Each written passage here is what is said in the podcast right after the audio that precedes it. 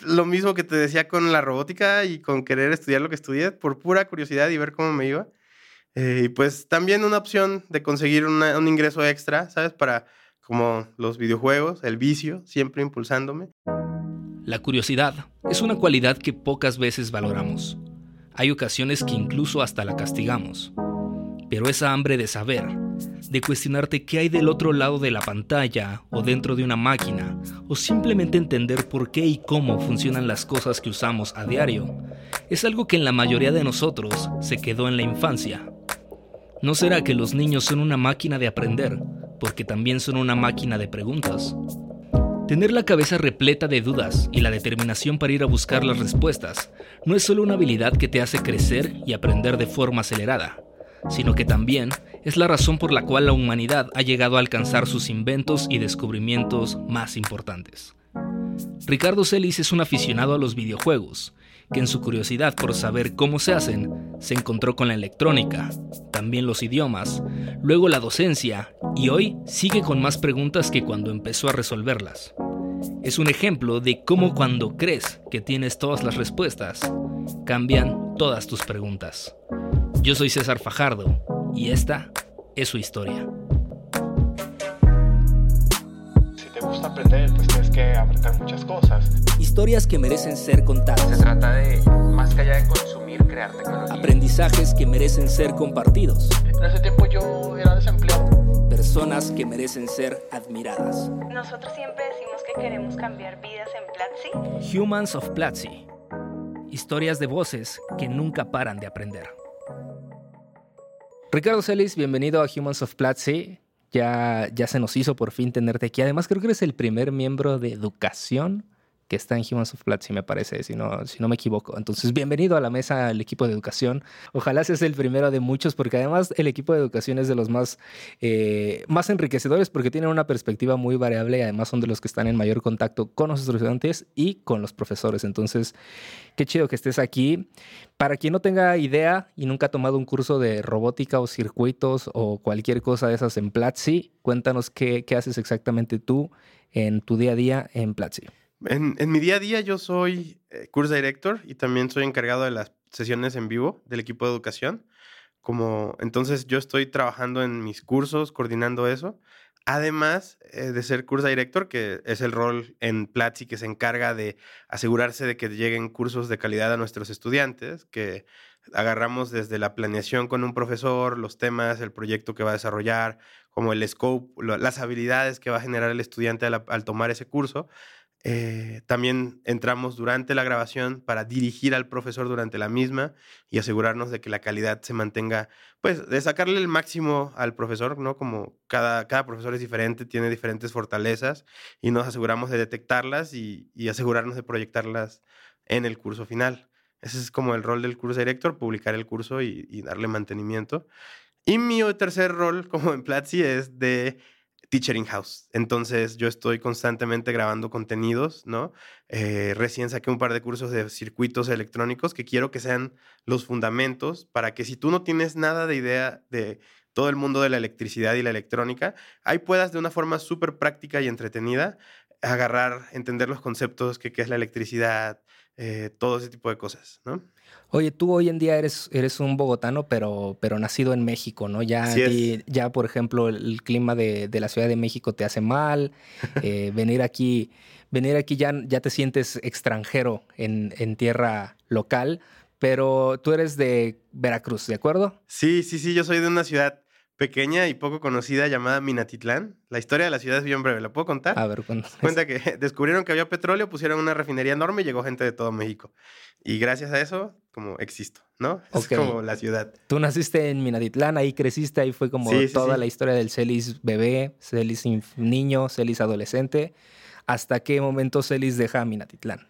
Uy, qué gran pregunta. Yo, yo la primera vez que conocí la capital, inclusive, eh, ¿La capital de Veracruz? La capital de México. Ah, de México. Fue cuando, en la Ciudad de México. En la capital, eso es como un... La capital, sí. Vamos a ir a la capital. Sí, sí, soy de provincia. ¿Qué se le hace? Eh, cuando conocí la Ciudad de México fue que vino un concurso de robótica, yo ya estaba en la universidad. O sea, yo no había pasado de Puebla, como de conocer eh, en México, y ahí es donde comienzo a descubrir el mundo. Tuve varios viajes fuera de México, también por la universidad, por concursos de robótica. Sí, y seguía viviendo en, en Minatitlán, en Coatzacoalcos, ¿no? Y eso de, de robótica, que supongo que tú estudiaste eso, Sí, yo estudié mecatrónica. mecatrónica, ¿por qué surgió esa idea de, de en, el qué momento tú como de niño dijiste, sabes que esto de los robots es lo que yo Uy, quiero no construir"? manches. Yo, como desde muy chiquito, siempre me gustaba desarmar cosas. Esa es la respuesta típica. Pero como de verdad desarmar cosas y tratar de que al armarlas siguieran funcionando. O hasta ver si se había roto algo, si se había atorado algo en una impresora. Mucha curiosidad. Eh, también desde muy chiquito era muy gamer y quería hacer videojuegos. Y en las universidades locales, ahí sí tuve un pensamiento bastante eh, limitado. Eh, pues también por situaciones, ¿no? Como la economía y todo eso. Yo dije, no, pues me voy a ir a estudiar acá, que hay mecatrónica. En esa materia aprendo a programar, aprendo un poco de electrónica, que pues las consolas tienen de eso. Y, y va a ser mi carrera, ¿no? Esa fue mi motivación. Y esa carrera y esa industria, bueno, digamos ese, ese mundo de, de la robótica fue finalmente el que te empezó a abrir como las puertas para nuevas cosas. Me contabas hasta hace un rato que, que por ahí empezaste a viajar también a, a- Sudamérica a partir de concursos de mecatrónica. ¿Cómo, cómo sucede eso? Sí, fíjate que ahí en tercer semestre formamos un club de robótica y eso fue como el life changer para mí. En tercer semestre me invitaron a participar eh, y ahí comenzamos a ganar concursos nacionales. Fue muy curioso porque nosotros veíamos como, uy, esos de el Politécnico Nacional, esos chavos están compitiendo en Estados Unidos, eh, están compitiendo en tales lados. Es como, ojalá y algún día como lleguemos a estar a un nivel decente para competirles a ellos. Y súper rápido nos pusimos a nerdear muchísimo, como aprender muchísimo, genial. Y logramos ganar concursos nacionales en el primer año. Conseguimos pases para internacionales, fuimos, perdimos, aprendimos. Y el siguiente año comenzamos a ganar internacionales, ganamos en Ecuador, ganamos en San Francisco, bueno, en el Bay Area, ¿no? Allá en, en California, en un concurso llamado RoboGames. Y eso fue como toda mi universidad. Yo me dediqué a aprender por mi cuenta y a trabajar en esos pequeños proyectos que son súper divertidos además, porque sale la convocatoria del concurso, te dan una serie de reglas y tú con esas reglas tienes que hacer el mejor prototipo, el, como el más competente y, y ganar, ¿no? Es como, además de que tienes deadlines, no- ni siquiera diría duros, son deadlines inmovibles. O sea, si tu robot no llegó al concurso listo, pues perdiste el concurso. Oye, ¿y estos eran actividades extracurriculares o eran parte como del programa en general escolar? O, No, era? eso fue algo 100% extracurricular, como lo creó un profesor por como curiosidad y ganas de competir y, nosotros nos aseguramos de trabajar muy duro y lo llevamos a un nivel bastante competitivo. Eh, de hecho, si me siguen en Twitter y quieren ver videos de nuestros prototipos más llamativos, yo se los paso. Ahí hacíamos robots de combate que en realidad son coches a radiocontrol, no, no los llamaría robots. En mi curso de robótica en Platzi de introducción a Arduino lo menciono como eso no es un robot.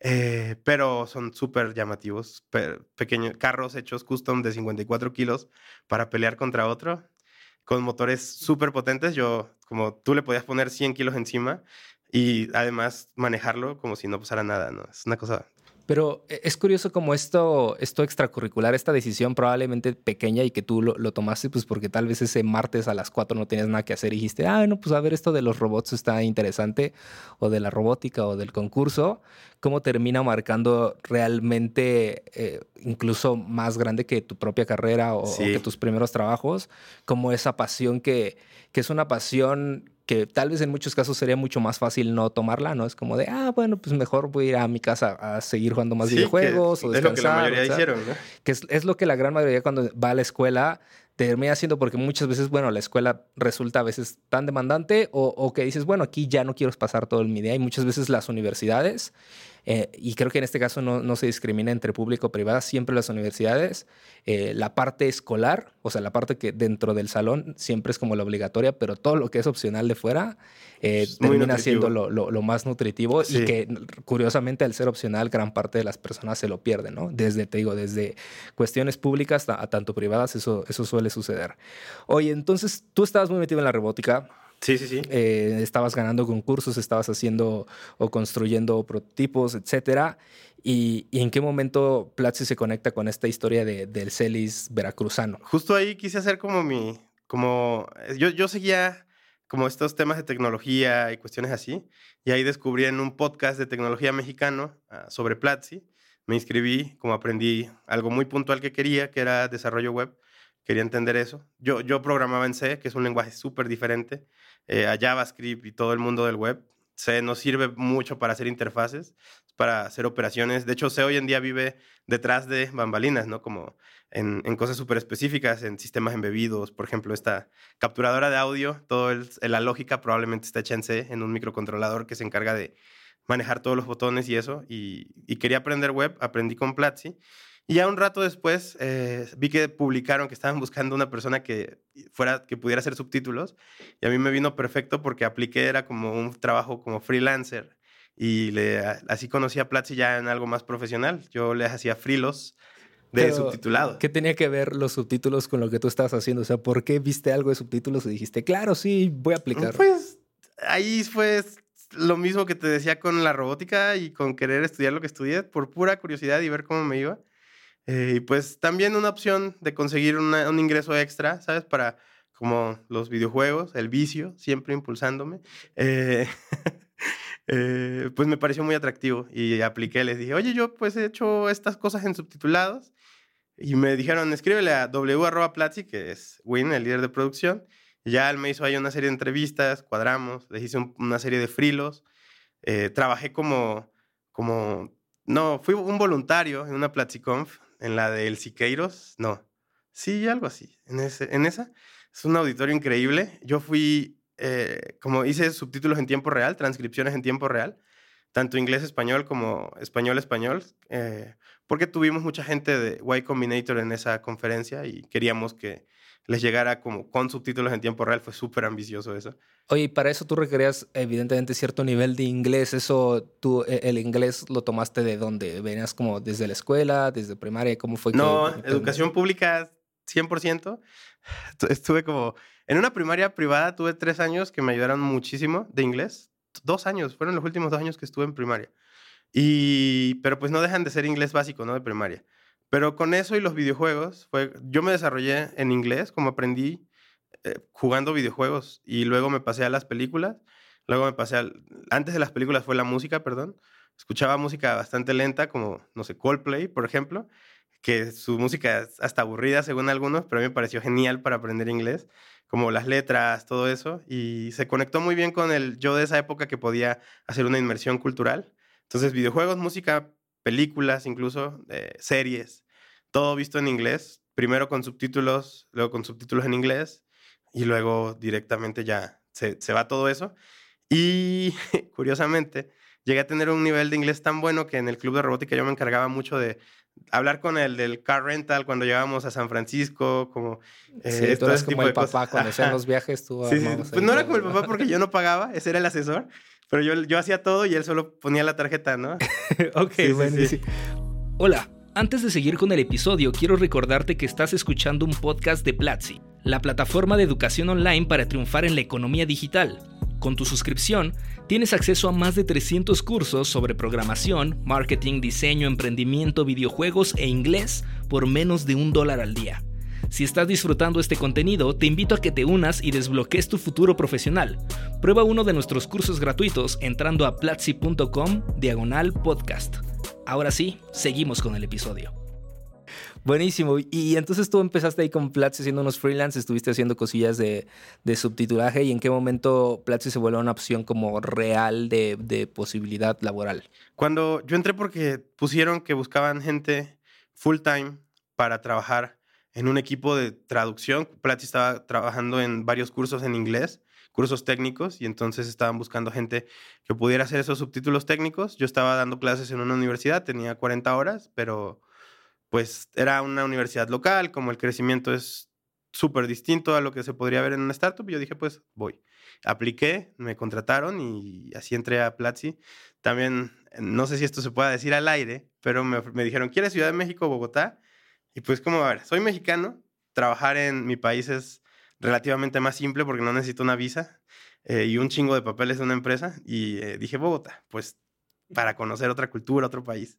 Y así fue como llegaste a Bogotá. Bueno, fuiste de los privilegiados que todavía les tocó elegir ¿no? Hubo luego un momento en el que ya no te va a elegir y era como, tienes que ir a. Bogotá, ¿no? Entre ellos, por ejemplo, Melissa ya estuvo aquí, ya estuvo platicando un poquito su historia.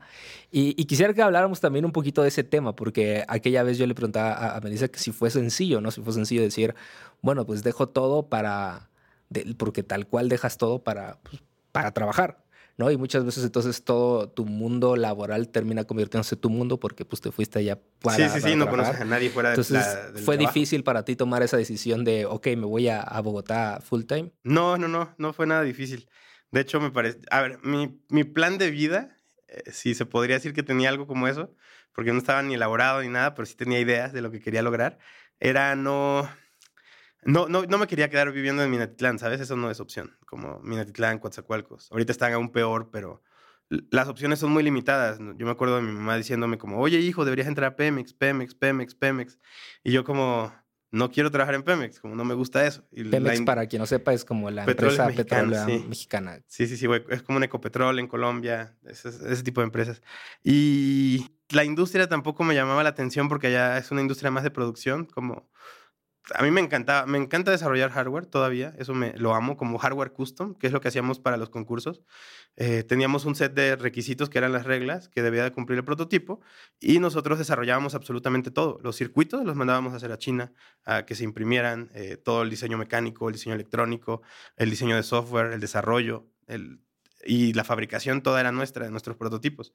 Eso nos hizo ser tan, competen- tan competentes. Pero la industria acá, eh, muchas veces lo que pasa es que contratan a una empresa, no sé, alemana, de automatización, que viene y hace todo, y a ti simplemente te toca aprender a usar las máquinas. Pues no, eso no era para mí. sí, sí, sí. Entonces, cuando surgió la posibilidad de Platzi, Fue- dijiste, ahí sí. se ven, Sí, sí, sí. ahí se ven, nos vemos Vámonos. en Navidad y, y ya. No, no, no sufrí mucho, la verdad, y, y eso es algo muy grato porque, pues, estar bien personalmente es algo que te permite estar bien laboralmente. Ya estando allá y, estando adaptado y todo, ¿en qué momento se da este brinco de, de- del CELIS que, se dedicaba a transcribir al CELIS que se dedica ya en, en el Departamento de Educación, eh, que se dedica a enseñar, que se dedica a coordinar eh, cursos? ¿Cómo, cómo sucede ese brinco? No, pues fue bastante natural, slash forzado, porque la parte de subtitular esos cursos fue también un experimento, como, como todo, ¿no? Todos, todo es un experimento luego en, las startups y hay que ver los resultados. Y aunque los resultados técnicamente fueron positivos, eh, la cuestión de escalabilidad era compleja de un equipo de subtitulado.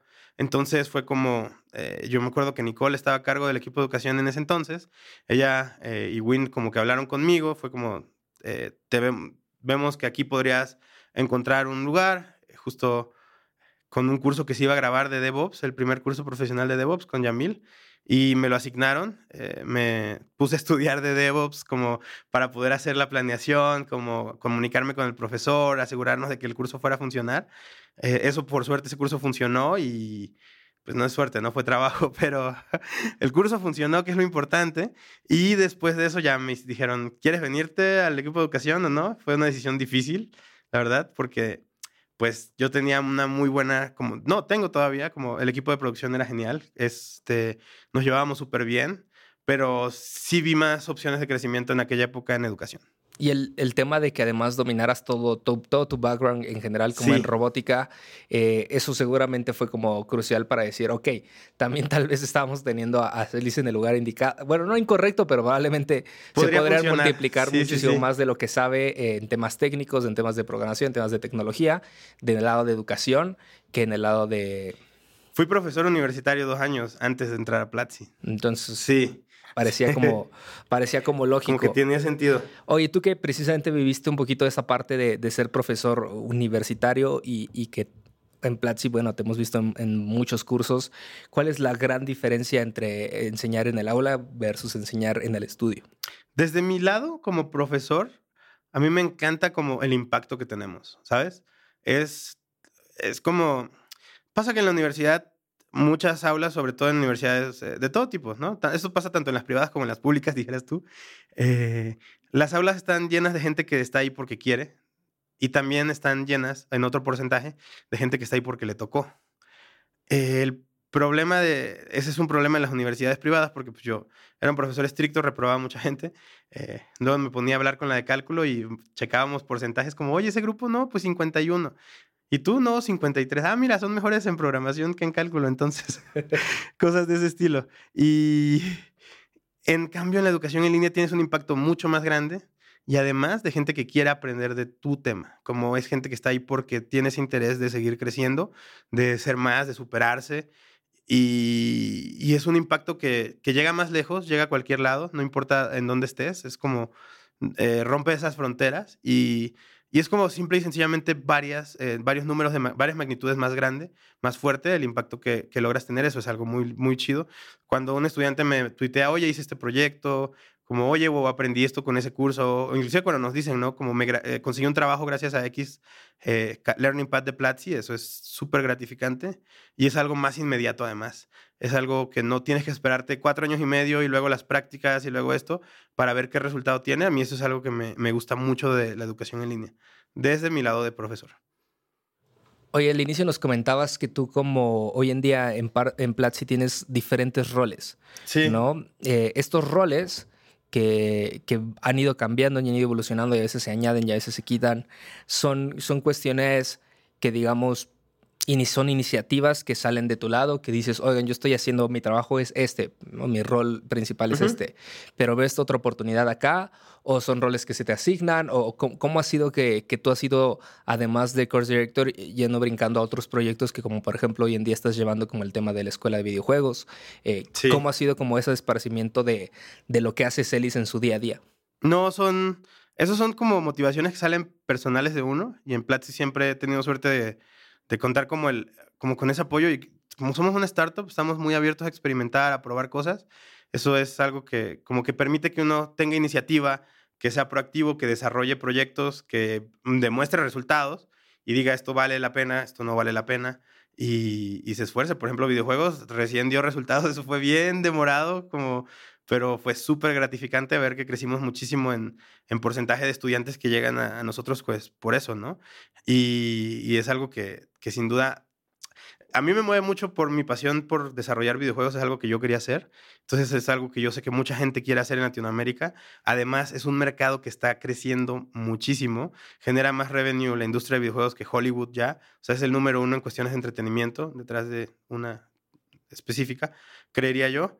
Y, o sea, simplemente ahí hay muchísimo futuro. Es más difícil eh, porque tiene muchos más factores. Tiene arte, sonido, eh, son historia, narrativa, gameplay, eh, muchos que, el desarrollo tradicional de software, pero también es algo que está creciendo tanto que va a haber, que es una oportunidad que deberíamos de aprovechar. Entonces Platzi se está preparando para eso y es como si hay alguien que lo empuja, se logra hacer. Lo mismo con las otras cosas como sesiones en vivo o, oye, quiero dar un curso de, de esto o de lo otro. Eso es algo que me gusta mucho particularmente de, tu historia y de tu caso, que es que estas pasiones que tú siempre has tenido, a pesar de que la vida, y no solamente la vida, sino que tú por decisión propia te han llevado por lugares que parecen que no están conectados, eventualmente ya estando ahí encuentras cómo regresar, ¿no? Y como probablemente tú tan apasionado de los videojuegos pudiste haber elegido un, un, un camino 100% orientado a videojuegos y tal vez al, elegir el contrario muchos podrían creer como de, bueno, ya dejó ir los videojuegos y será solamente como su hobby en, las noches. Sí, ¿no?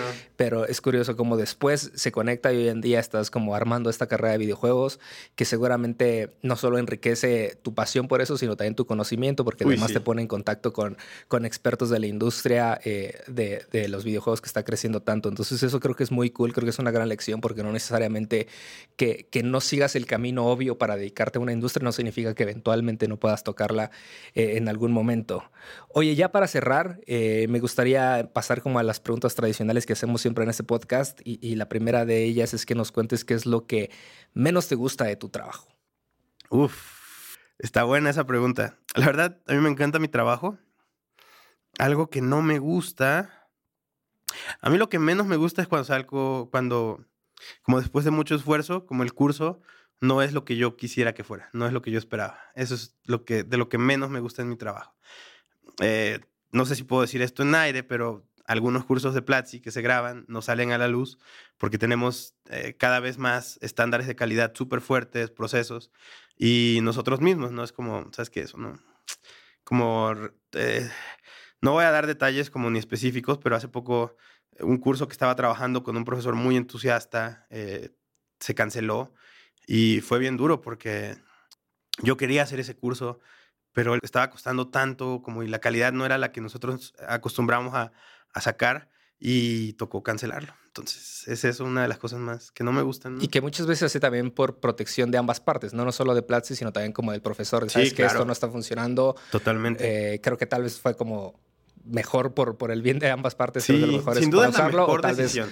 postergarlo a que lo tengamos mejor preparado Ajá. o lo que sea, pero Eso es un behind de Platzi muy, muy fuerte. es muy duro. Para, para eso es Pero este pasa. podcast. Compartimos estas partes que son fuertes, que tal vez la gente eh, que, que- que solamente ve la, el- la parte superficial o el curso al final eh, no se entera de todo lo que está detrás. Sí, sí, sí. Entonces, eh, oye, cuéntame cuál es lo que, lo que más te gusta de tu trabajo ahora sí. No, lo que, lo que más disfruto, lo que más me gusta es ver cómo los estudiantes logran lo que se proponen. En la carrera de videojuegos tengo un par de estudiantes que están como ya desarrollan sus propios juegos, los muestran. O sea, la carrera sí está funcionando como un catalizador para que este desarrollo sea más rápido. Eh, cuando un estudiante me cuenta, recién un estudiante en Bogotá que va mucho a las oficinas y está en la escuela de JavaScript ahorita, eh, me estaba contando cómo le fue súper bien en las entrevistas, que tomó uno de mis cursos junto con muchos otros, que el profesor le decía que tenía los fundamentos eh, reales de programación, que a muchos otros entrevistados le habían fallado, que su, jefe ahora, ¿no? Su entrevistador, y que eh, logró conseguir ese trabajo, un chavito de 21 años. O sea, eso es sin duda lo más satisfactorio. Buenísimo. Y finalmente, eh, ah, finalmente, me gustaría también que me compartieras, eh, si solo pudieras recomendar un solo curso de Platzi, que no se valen los gratuitos, a alguien, así que dices, este es el curso que no te puedes perder de Platzi, ¿qué curso sería? Mi curso favorito hoy en día es el curso de desarrollo de RPGs con Unity. Si quieres hacer videojuegos, en ese curso hacemos un RPG. Es un curso largo, pero está buenísimo. Y para cursos como que te van a cambiar la carrera y volver un profesional, nuestro curso profesional Giri GitHub. Ok, Sí. buenísimo. Te Siempre rompiendo las reglas. por Freddy Vega. Sí. Yo fui, yo fui el director de ese curso. Ah, con razón. Buenísimo. Y ahora sí, ya para, para terminar, siempre me gusta sacar como... Hay, hay- lecciones que, que todo el mundo ah, eh, desea haberlas haber aprendido antes, ¿no? Que dice, híjole, ojalá alguien me hubiera dicho esto antes. O ojalá le hubiera hecho caso a cuando me dijeron esto antes y, y lo tuve que sufrir para, para, para obedecerlo. Entonces me gustaría que nos compartieras tres lecciones que te hubiera encantado que alguien te hubiera dado o, o haber aprendido antes de, de, en tu vida profesional, o sea, antes. No, uff, buenísimo. Como la parte de... Esto, está muy fuerte. Como la parte de no solo tienes que hacer lo que te gusta, sino tienes que... Tienes que ser excelente en todo. Como no... Eso es una lección que tarde o temprano la vida te va a enseñar. Entonces si la aprendes desde antes es mejor. Eh, busca ser excelente en todo. No importa si crees que es algo que no tiene tanta lógica que, que ocurra. Obviamente puedes, según la cultura empresarial en la que estés, puedes comunicarlo o no. Lo ideal es que puedas comunicarlo. Si estás en un lugar donde no te puedes comunicar, pues yo me saldría. Ese sería mi segundo consejo. Siempre eh, busca estar feliz en el lugar donde trabajas, como que, busca un lugar que no te sienta, que no te frustre. Eso me parece importantísimo porque cuando uno se siente frustrado en algo, como el límite de hasta dónde te puedes desarrollar es súper eh, corto, ¿sabes? Vas a estar muy estancado. Y mi tercer consejo profesional, ten claro para dónde quieres ir. Eso es algo que, ayuda mucho, como, quiero lograr esto y entonces aprende a hacer caminos en vez de a, a llenarte de deseos, ¿sabes? Como, como con la carrera de videojuegos fue un montón de trabajo de hacer caminos, eh, como esto, luego esto, hagamos esto, grabemos esto, difundamos esto. eh, y los resultados llegan. sí. Eso es lo que yo diría desde mi poca experiencia laboral, porque soy joven. Buenísimo, buenísimo, Celis. ¿Cuántos años tienes, por cierto? 26. Tienes 26 y eres joven. Bueno, yo tengo 27, creo. Eres Entonces, joven. esto- soy todavía joven, digamos. Sí, sí, sí. Eh, buenísimo, Celis. Muchas gracias por estar aquí. Gracias por compartir un ratito de tu historia y de tu trabajo. Ojalá No, que gusto. esto, esto le sirva a mucha gente allá afuera. Ojalá. que también tal vez puede estar así como en, en un- una ciudad o en una comunidad pequeñísima, en lo más remoto de algún estado de México, Hay una de salida. Siempre hay una salida. de, de que, bueno, siempre Amigos de hay una Acayucan, posibilidad. hay solución, ¿no? Como que es otra ciudad chiquita ya. Perfecto, muchas gracias, Elis, y nos escuchamos en el próximo episodio de Humans of Platzi. Gracias por escuchar un episodio más de Humans of Platzi. Si llegaste hasta acá y aún no tienes suscripción de Platzi, quiero agradecerte y regalarte una clase gratis del curso profesional de Giri Hip Hop que recomendó Celis. Accede a ella entrando a platzi.com diagonal humans. Tienes una semana a partir del lanzamiento de este episodio. En este podcast comparto las historias de las voces que nunca paran de aprender, estudiantes, profesores y miembros del Team Platzi que tienen algo que enseñar y compartir. Si te gustó este episodio, te invito a que lo compartas en tus redes sociales con el hashtag Platzi Podcast. Y si tienes comentarios, déjamelos en mi Twitter, arroba. Nos escuchamos en el próximo episodio. Esto fue todo en Humans of Platzi. Nos escuchamos la próxima vez. Gracias por ser parte de este podcast. Si te gustó, compártelo en tus redes sociales y escríbenos tus comentarios con el hashtag Platzi Podcast.